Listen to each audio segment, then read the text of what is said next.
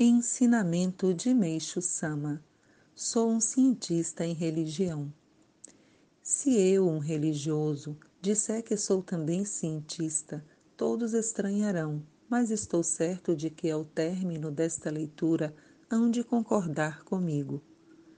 Sempre digo que a ciência atual ainda está num nível muito baixo, nem podendo ser considerada como ciência. Sua importância reside, sem dúvida, na descoberta e no estudo de corpos microscópicos. É claro que isso se deve ao aperfeiçoamento do microscópio, graças ao qual o avanço nesse estudo é impressionante. Conseguem-se distinguir corpúsculos extremamente pequenos, frações da ordem de um milésimo, milionésimo ou bilionésimo Trata-se de um avanço contínuo, chegando-se ao extremo do microscópico. Atualmente se está quase prestes a entrar no mundo do infinito. A palavra essência, muito empregada ultimamente, deve estar indicando este mundo. É evidente que o conhecimento do mundo do infinito não se deve a experiências de natureza científica. Entretanto, ao aprofundar-se nos estudos científicos, o homem levantou uma tese hipotética sobre ele, baseada na dedução. Se não fosse assim, acabar-se-ia num beco sem saída. Ora, o mundo a que nos referíamos é justamente o mundo espiritual, o que significa que a ciência finalmente está chegando ao lugar certo. Dessa maneira, deixando de lado subterfúgios, ela que por tanto tempo insistiu em negar a existência do espírito, acabou derrotada. Caso venha a apreender essa essência que é o espírito com precisão, elevar-se-á a um nível mais alto e terá dado mais um passo em busca da verdade. Sendo assim, tomará como objeto de seus estudos o espírito e não mais a matéria, de modo que a ciência que até agora raciocinava com base na matéria será considerada como ciência da primeira fase e a ciência baseada no espírito como ciência da segunda fase.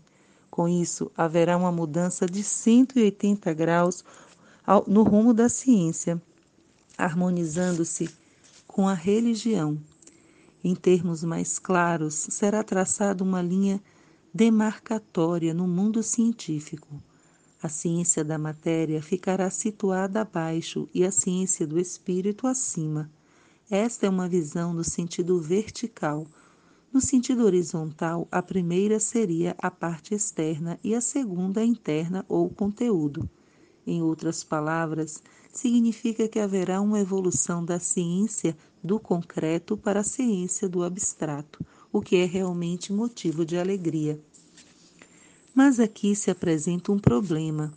Não adianta apenas conhecer a existência do mundo espiritual. É necessário apreender sua natureza e colocá-la e colocá-lo a serviço da humanidade. A ciência da matéria não tem meios para isso, pois para o problema do espírito deve ser empregado o espírito. Todavia, é possível superar esta dificuldade. Aliás, já superei, tenho obtido resultados admiráveis na resolução de problemas espirituais através do espírito. Refiro-me justamente às questões das doenças. Explicando de forma sucinta a causa de todas as doenças, são as impurezas acumuladas no espírito, tornando-se evidente que, se eliminarmos tais impurezas, as doenças serão erradicadas de acordo com a lei do espírito, precede a matéria.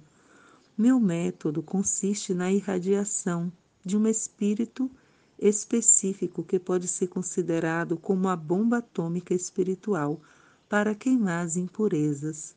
Esse método, denominado terapia, constitui uma fórmula científica de alto nível.